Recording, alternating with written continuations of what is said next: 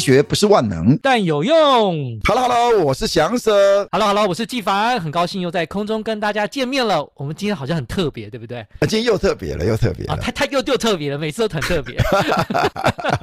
哦，你讲特别，我们上次你讲特别，是我们邀请一个 guest，对不对？哈，对，没错，没错，没错。好，那我们今天呢，也邀请到这位 Peggy 美女。啊，这个大家可能看不到了。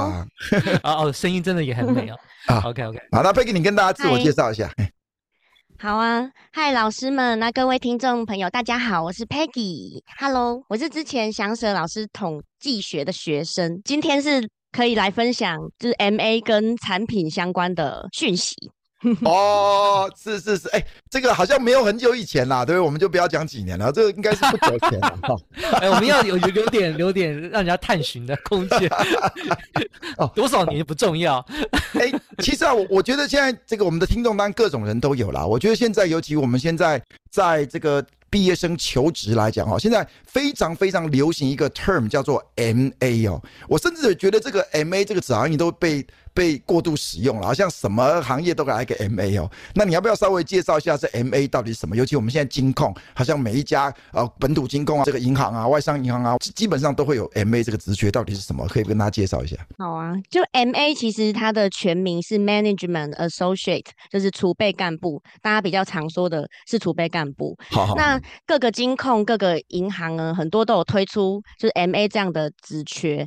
那 MA 就主要分成两大类啦，一类是法金的一类是个人金融的，那法金就是它还是一样是业务职，只是在总行工作。那个人金融就像我这样子的话，就是负责在总行规划产品类的。产品为主哦，因为你现在讲的都是说银行啊，商业银行的 MA 嘛，对不对？对，也有别的行业的 MA，那我我就是主要可以分享的是商业银行的 MA。哦，哎，那为什么现在 MA 是 MA 是只收职场小白，对不对？如果你工作了一阵子，你可以再可以申请 MA 吗？好像不行，对不对？不行，通常都会两年以内的工作经验，他就是希望你是一个。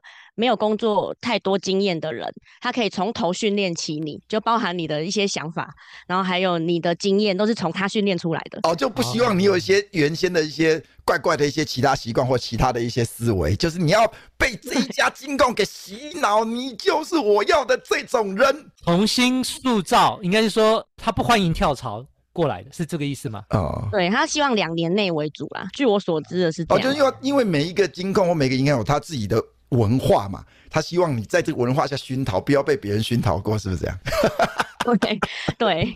那他老师刚刚讲到说，他找的人呐、啊，就其实因为他提供蛮高的薪水，大家新闻查应该也是可以知道，就是一进去，不论是本土和外商，大概是七十到一百万的年薪。哦，就起薪呢，就是职场新鲜人呢，对不对？对啊，以职场新鲜人来说，这样算是蛮高的。所以他，如果说你一开始没有一百万，那可能三到五年也都是可以几乎百万年薪。那所以他的门槛一定会比较高。所以刚刚老师说收的人除了要职场小白以外，他英文都会规定，就 TOEIC 要七百五啊，或者是八百以上。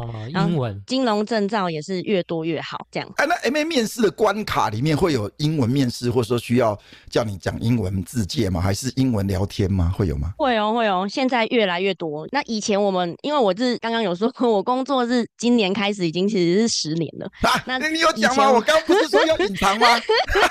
聊天的时候，聊天的时候有讲，好，没关系，可以讲。其实我的我的那时候就已经是已经是一定要有英文字界。那现在更多，因为最近就是 MA 面试的浪潮，因为三月报名截止呢，那现在五月就大部分很多 MA 都已经在面试了。那他们很很多人都来问我说，那这个英文的的面试要怎么准备？为什么会有那么多一分钟、三分钟、十分钟的英文？所以这个其实都是要预先准备好。好，那你有没有什么小秘诀来跟我们分享一下？我相信有很多年轻的朋友或听众，他可能志在投入这个行业，因为这是他很期待的第一份工作。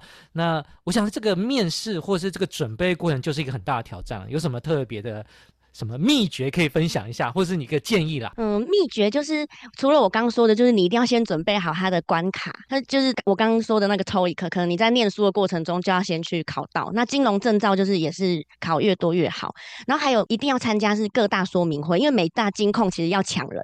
虽然大家觉得它门槛很高，可是其实金控也是要抢人，他会办很多说明会。那当年就是的秘密就是我因为一定要考上，所以我就面试了十一间。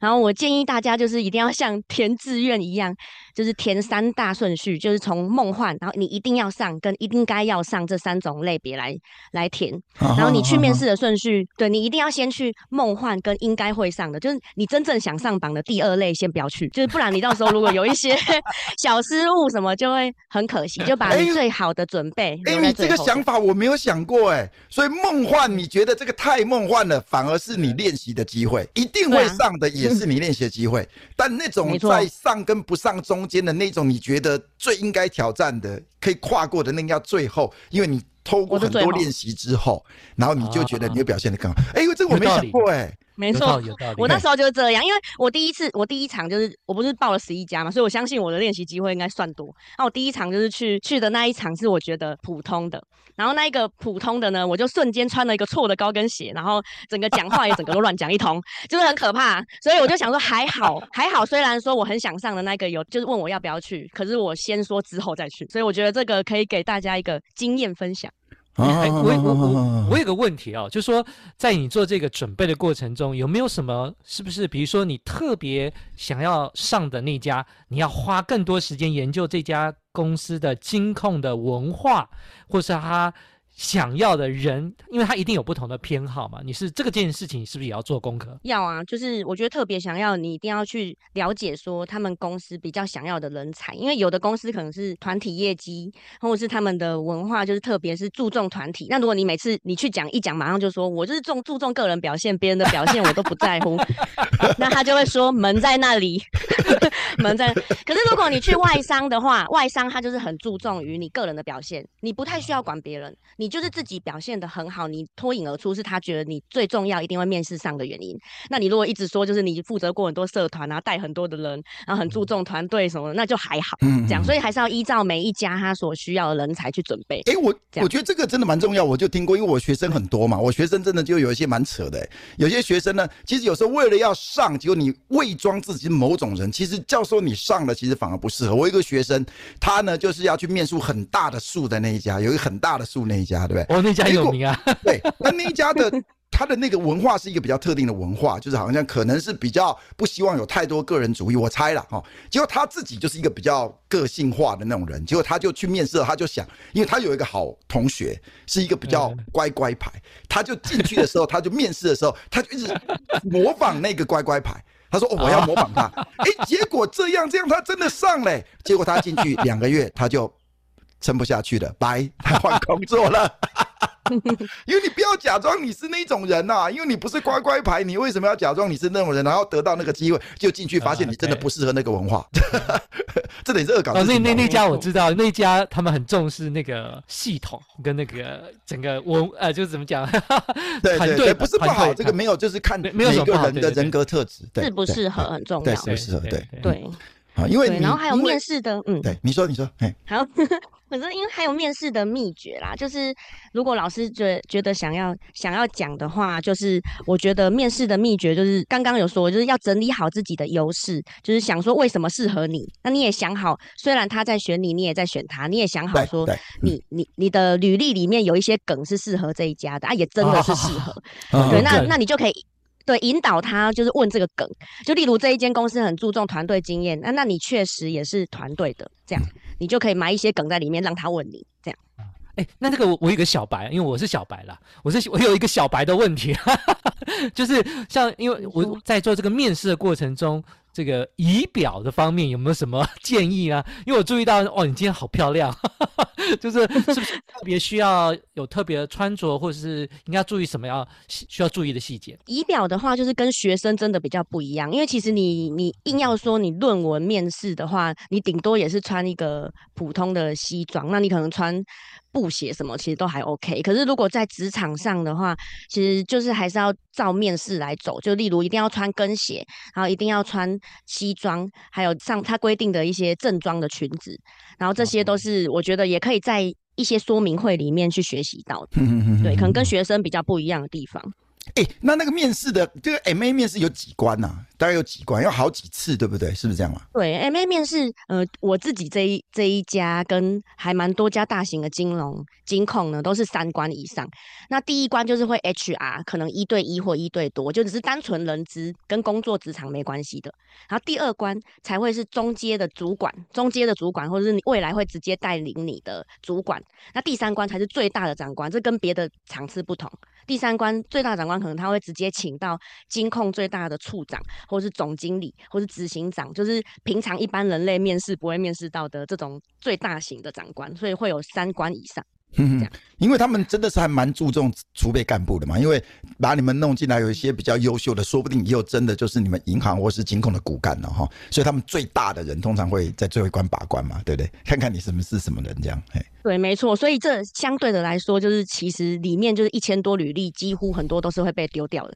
那 就是要想说，你要怎么样子去脱颖而出。好，那我这边有一个问题啊，我相信，因为我们这个我的学生很多都是申请美国的大学或者怎样，他们都有个最大问题，就是说他们同时会录取很多间学校，然后最后在做选择的时候，我相信你有没有什么建议？那如果我有是不好意思问了，如果有人可以录取一间以上，或是包含到您或过过去个人的经验。通常你你会建议后辈录取多间学校要怎么回复？还有它的顺序是什么？要录取多间 MA 吗？还是说研究所学校？啊啊，当 MA MA。还是 MA 只有一间呢、啊？没有没有，就是很很多，当然很多间都有可能录取，因为我那时候也拿到蛮多 offer 的。哦，然后我最后 就是不是故意这样问的，就是真真真的还是一定会拿到多多的，那你就会犹豫说到底要去哪一家，因为可能两个薪水也差不多，然后文化其实也也差不多。我觉得可以就是从嗯，我觉得现实一点就是你你还是要先选金额高的嘛，就是因为如果说两个对你来说都差不多的话，对，那你就是选选金额比较。多的，然后另外就是可以，还是可以去市场上问一下学长姐，因为其实有一些细节是你可能在工作场合，或是你真正负责的时候，你才知道说我们负责这个工作的内容大概是什么。对，那是不是适合你的？有的公司比较着重，比较着重的是深入的研究啊，有的公司比较着重的是对外的发展，那就看你觉得哪一种比较是你喜欢的工作内容。毕竟工作是要工作很多年的嘛。哎，我好奇 HR 是在问什么？为什么第一关 HR 先人资要要要问什么？我觉得 HR 这 HR 的。问题真的很多元呢，就是 HR 他很多都是会想知道你的特质适不适合，先帮第二关的主管把关，因为第二关的主管真的不希望收到他们。就是花一个心思，可能听你讲一个简报的时间是奇怪的人，所以他一定会先筛选。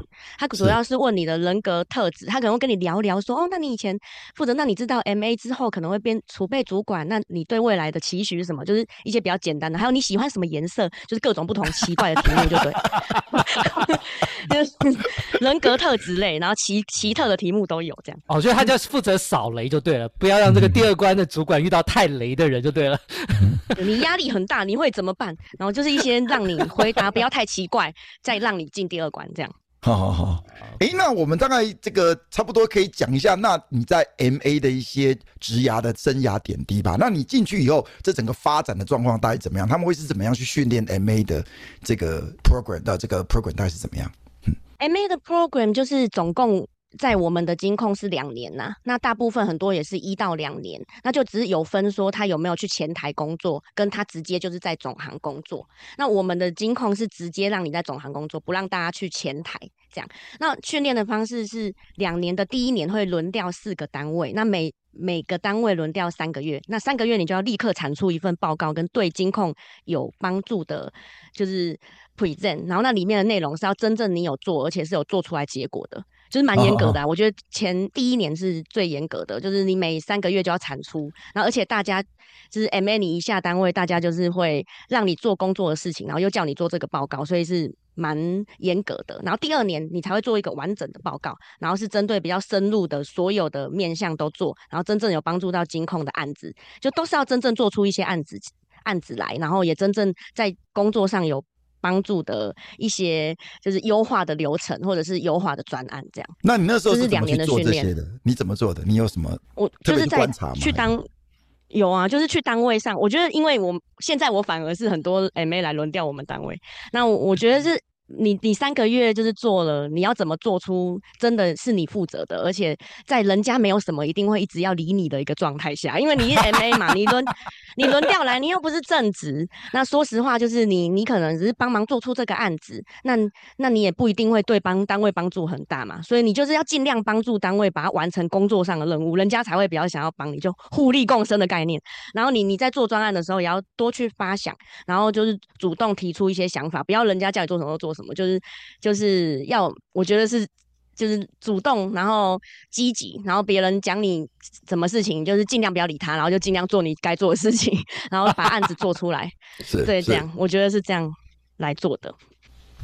哦哦，没有，你你你。啊，你说，你说，你说，我刚刚沉默一阵啊，这个沉默啊，没有，没有，没有，没有。那最后我我觉得我应该还有一些我属于我好奇的问题啦，比如说，如果一旦 MA 进去了，那前几年我听说训练很辛苦啦，你会跟其他的 MA 培养出很多革命的感情，然后呢，那我又注意到你好像这个工作经验很蛮丰富的，而且还有在。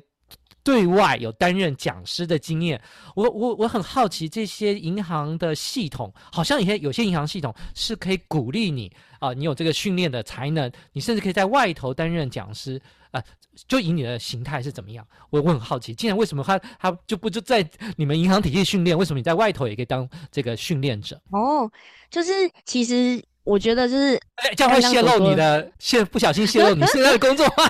啊，那如果泄露就跳过。啊啊好，可以可以，就是其实我觉得工作过程中，就是就是还是要设定一些自己的目标和成长的机会啊。对，因为公司其实会提供 MA 一些机会，但不一定每个人都会说他愿意去参与。那像当时就是换单位，也不是每个人都会参加，所以我觉得就是。嗯、呃，MA 是机会多，但也要看你怎么选择。那他会给你转换工作单位的机会，例如我那时候有做过存款，然后后来他们就帮我转换成债券跟特别股，让我做选择。那我就勇敢接下这样。然后之后就是有用两年的时间去进修那个，我刚刚说讲师是 CFP，就是认证理财规划顾问。对，然后那两年两年训练，然后六大规模内容这样，然后有蛮多前线去考，但总行就看你要不要决定要。做这样的进步，那因为刚好做了训练，那我又是总行的人，我就有去担任就是金融研训院的讲师的训练，然后有去上了一些课程。对，听了你这个口条就知道你这是有在教教书的，嗯、跟我们一样。不是自己人，我们自己人。哇，你的口条真的太好了。我们的 podcast 不是说随便约谁都可以讲的，这个有时候对，嗯，确实这个 Peggy 口条是清楚。哦，而而且你的声音很好，声音很好听，你的声音很好听，对，蛮适合。谢谢老师，声音才好听。对啊，然后就是还有学公司如果有推推荐有同仁要去。像现在最近我就是去上第二个硕士，就是公司出钱的硕士，然后就又在地区继续上课中。对啊，所以所以就是要看你愿不愿意接受这些任务。那接下任务以后，我就想要分享，就是我是用以前学的行为经济学，就是你先接了很大任务，好了，我们 节目需要经济学，但有用，就是你接了一个很大的任务嘛，那那你不一定会觉，你一开始会觉得很难，可是你中间就把它分成小块小块的蛋糕来吃，就例如说，就例如说接了 CFP 的这个考试，那你要训练两年，听起来很难啊。六个章节确定听起来很难，那你就一个礼拜念一些，然后每个礼拜多一点点的时间来做，然后慢慢的做自己可以接受的范围，然后慢慢进步。我觉得都是会完成这些这些想要的目标的啦。对，嗯，就一个一个一个这样完成嘛，哈。然后最后随便讲一下，问一下那个 MA 的话，是不是还有一些特殊的任务啊？总是听说好像什么尾牙要出节目啊什么的，或者说偏乡那个我们金控如果要做一些偏乡的这些什么社会服务啊，像 MA 都要出出出面是吗？而而且我还打个岔，我发现 Peggy 还上过媒体，哎，这个更更厉害。啊，这种好像 MA 有时候要出上媒体，对不对？对，MA 有时候就是他可能会拍一些介绍啊，那或者是说明，他办一些活动，尤其是比较多的啊，说实在比较多，一定会的，就是 MA 招募活动，就派我们去讲啊，然后派我们去分享。那我个人本来就是学校老师，或者是各种要求，我本来就会去，所以对我来说是还好啦。然后，但是尾牙那个就蛮累的，因为你工作你之余，大家 员工就是说你们要自愿，然后其实都是 MA 要一定要跳，那那就是 就是可能就配合金控啊，然后就尽量啊尽量，然后就当做去玩这样。啊，你不用太在意，每一家金控公司都有 Peggy，他们分辨不出来。对啊。好 好，哎，那好了，我们就讲到，哎，我们大概还剩下大概七八分钟吧。哎，目前呃，就哎，你的现在负责业务还有挑战吧？我们讲这个，因为其实我们本来还要请 Peggy 再聊一下关于这个商业银行在个人金融这一块的理财商品。那我觉得我们可以再开一集，对不对？我们专门来聊这个。那我们这一集就专门就银银 MA 啦，然后在银行的一些工作的一些状况，最后我们接这一集的主题，我们在七八分钟大家就可以结束了。嘿。讲一下，目前你负责业务还有一些各种挑战吗？就是大概分享一下。嘿，好啊，好啊，就是其实一般的银行，就是大家都知道，总行是负责产品规划单位的为主啦。那我们就是就是这个主题一开始也有说到银行到底卖什么。那今天不能细讲，但是我可以讲一下类别有哪些。好，那银行大家比较知道的就是你一开存款户有存款，好，优利存款这样。那大家比较常投资，就前几集也有讲到的，就是基金。那我们没有讲到，就是像是保险这种，也是银行主。主力的产品，那除此之外，就是还有我负责的产品，就是外国有价证券和交易式类别的产品，就是客人可以直接投资某一家外国公司的债券或外国公司的特别股，然后或者是股票或外国 ETF，然后然后还有专业投资。人的境境外结构型商品，这样，所以产品的类别是蛮多的。我们银行的产品类别是这些。哎、嗯欸，如果说我想要投资这些，我就直接找李专吗？说，哎、欸，我我现在我好多钱哦，你可以，我想要投资什么，你跟我介绍是吗？李专都可以告诉我吗？客客人一般不会说自己很多钱，但是比较，但是比较多钱的，比较多钱的客人，就是他存款到一个地步就会自动挂李专。所以如果你在银行存一个地步，它会自动挂李专。那如果你还没有存到，它会自动挂李专的。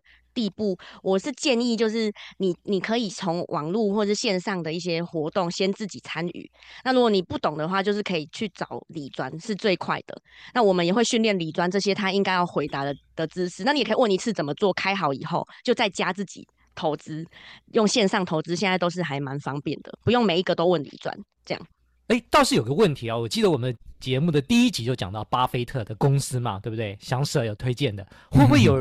这个我们的呃，就存款户啊，假如他钱多多，他就直接说我就要买巴菲特那家公司，可以透过，对，可以直接这样的要、哦、要求这样。美股啦，类似美股吧。可以可以，就是美股大家比较知道是付委托在外国开开立账户这些，可是银行也有把美股的这个付委托业务整合进来，所以、啊、所以我太棒了，太棒了。银行也可以也可以买美股，那但是就是它美股的差别就是，可能像老师们就是有研究比较多股票的，可能比较知道要投资哪一家。可是如果如果大家要投资的话，可能也要注意说它。它的门槛跟风险，像美股的门槛就大概两三千美金才能够投资，所以不一定每个人都可以，就是还是要我。有这个门槛才可以投资，然后它没有涨跌幅的限制，就是台股是有一个涨跌幅的限制，可是美股你有可能就是涨跌幅的限制是很大的，所以就是要评估清楚才能买，这样。比较小白不适合啦。对对对对，就是美股没有涨跌停嘛，对不对？是讲这个意思吗？它只有熔断，就是例如说涨跌在某一个情境下，这种疫情时候才突然间发生一次，不然平常是没有的，所以它是波动很大的哦。那那对你目前的遇到些什么挑战啊？工作上啊，有些什么？挑战跟大家分享一下啊！好啊，好，因为我现在最近负责的就是境外结构型商品啊，对，比较复杂一点。但是我就是简单跟大家说，我觉得 PM 这个工作，就是不论是 MA 要进来的人，或者是现在职场想要转职 PM 工作的人，都是要想象说 PM 是比较运筹帷幄的感觉。哎、欸，我可以我可不可以要求你讲慢一点？PM 到底什么意思？好，PM 呢，就是、嗯、就是产品经理。就 Product Manager，然后我们就是负责规划产品的内容给前线来卖。就白话文来说，就是我们是设计这些产品给大家平常看到的礼专来销售的的后勤人员。这样。好，那 那我们的工作的的挑战其实就是很重沟通协调，因为刚刚也有说到啊，就不论我们是做美股还是做我现在做的结构型商品这些，我都是要跟上手去要产品来上架在银行，那我可能就要跟上手沟通要到好条件，那我东西要上架在银行给客人买，虽然大家看到只是买，可是其实我们背后要审查，就是风险的人和法尊的人也会审查，然后你要怎样让这个产品通过，就是我觉得是。对产品经理来说是蛮大的挑战，对。哎，那以前不是之前什么联结构在联动债，一般好像很多人买这些联动债啊，就在那个二零零八金融海啸的时候，哎，就受到很大伤害。说现在联动债好像是有限制，一般人不能购买吗？还是有这些说比较风险比较高的，或者说这签账风险比较难判断的商品，是不是现在好像没办法卖给一般的个人嘛？是吗？对啊，是境外结构型商品，现在直接法规就是只能专业投资人卖。那如果衍生性商品，一般投资人买的，那是交易室才有。然后而且它的那个复杂度也是跟以前。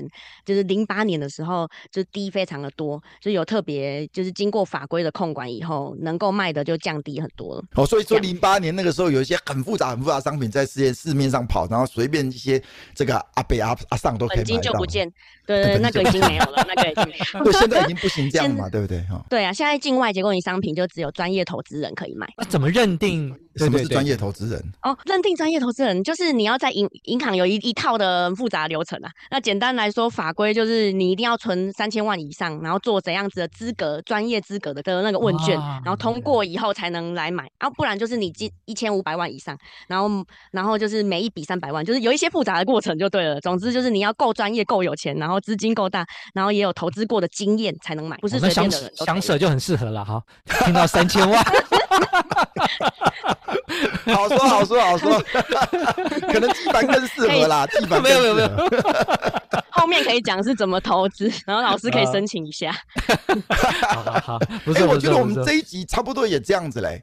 对不对？对对对对，对，我觉得我们等一下这个对，再再找 Peggy，我们继续来聊。哎，到底呃，我们如果这个社会大众如果有一些钱呢，我们要做投资，到底直接找商业银行来做这些理财的规划，还有其他的管道，到底有什么样主要差别？或者说，对这个银行到底有什么好处、什么优势？那我们再再找 Peggy 再多分享一些好了。对对对。好，那说我们这一太多问题，主要是 M A 嘛，对，那那 Peggy 要不要最后给我们个结论？到底哪一些人适合 M A？会是每一个人都适合 M A 吗？还是哪一些人格特质的适合 M A？然后作为我们这一集的结束。好啊，嗯，我觉得 M A 就是真的要有一定的抗压性和积极性。然后你如果真的觉得你在一个单位里，不论人家怎样子对待你，你都还是可以让自己脱颖而出，然后维持自己的那 维持自己的心态和一切的话，我觉得就超级适合 M A 的。你想要这样的高薪，你就愿意接受这样的挑战，然后我。觉得就是可以勇敢的去面试，然后多研究，然后讲出自己的优势，然后积极的、积极的去就是应征，我觉得都是很有机会的。这样，好啊，好，那一样，啊、我们这听众应该也有不少这个翔 Sir，就我的学生嘛，或者纪凡的学生啊，甚至有各些听众。如果说你呢，对于这个金控 MA 呢，如果说这样的一个职业 pattern 其实有一些兴趣的话，其实你也欢迎，你可以跟我们联络了哈，就是我们的 Line ID 是。At AP Core，我们也可以有一些互动，或者说我们找一些资源来帮助你。非常欢迎来大家跟我们互动。那如果这一集如果没有什么大问题的话，哎，我们应该下一集还会听到 Peggy 啦，所以请放心。好，那我最后一个问题，最后问题，好，你说，国外的硕士回来也可以挑战 MA 吗？哦，当然可以啊，我们同事很多都是海归的，很多很多。对啊，MA 很多都是啊，就是英文的门槛很高。对，然后所以就是很多都是外国的回来的，当然都是还蛮有应征优势的。OK，好，是是是，好，那我们这一集到这里啦，那就跟大家说个拜拜。今天谢谢 Peggy 受我们的访问啦，拜拜，拜拜。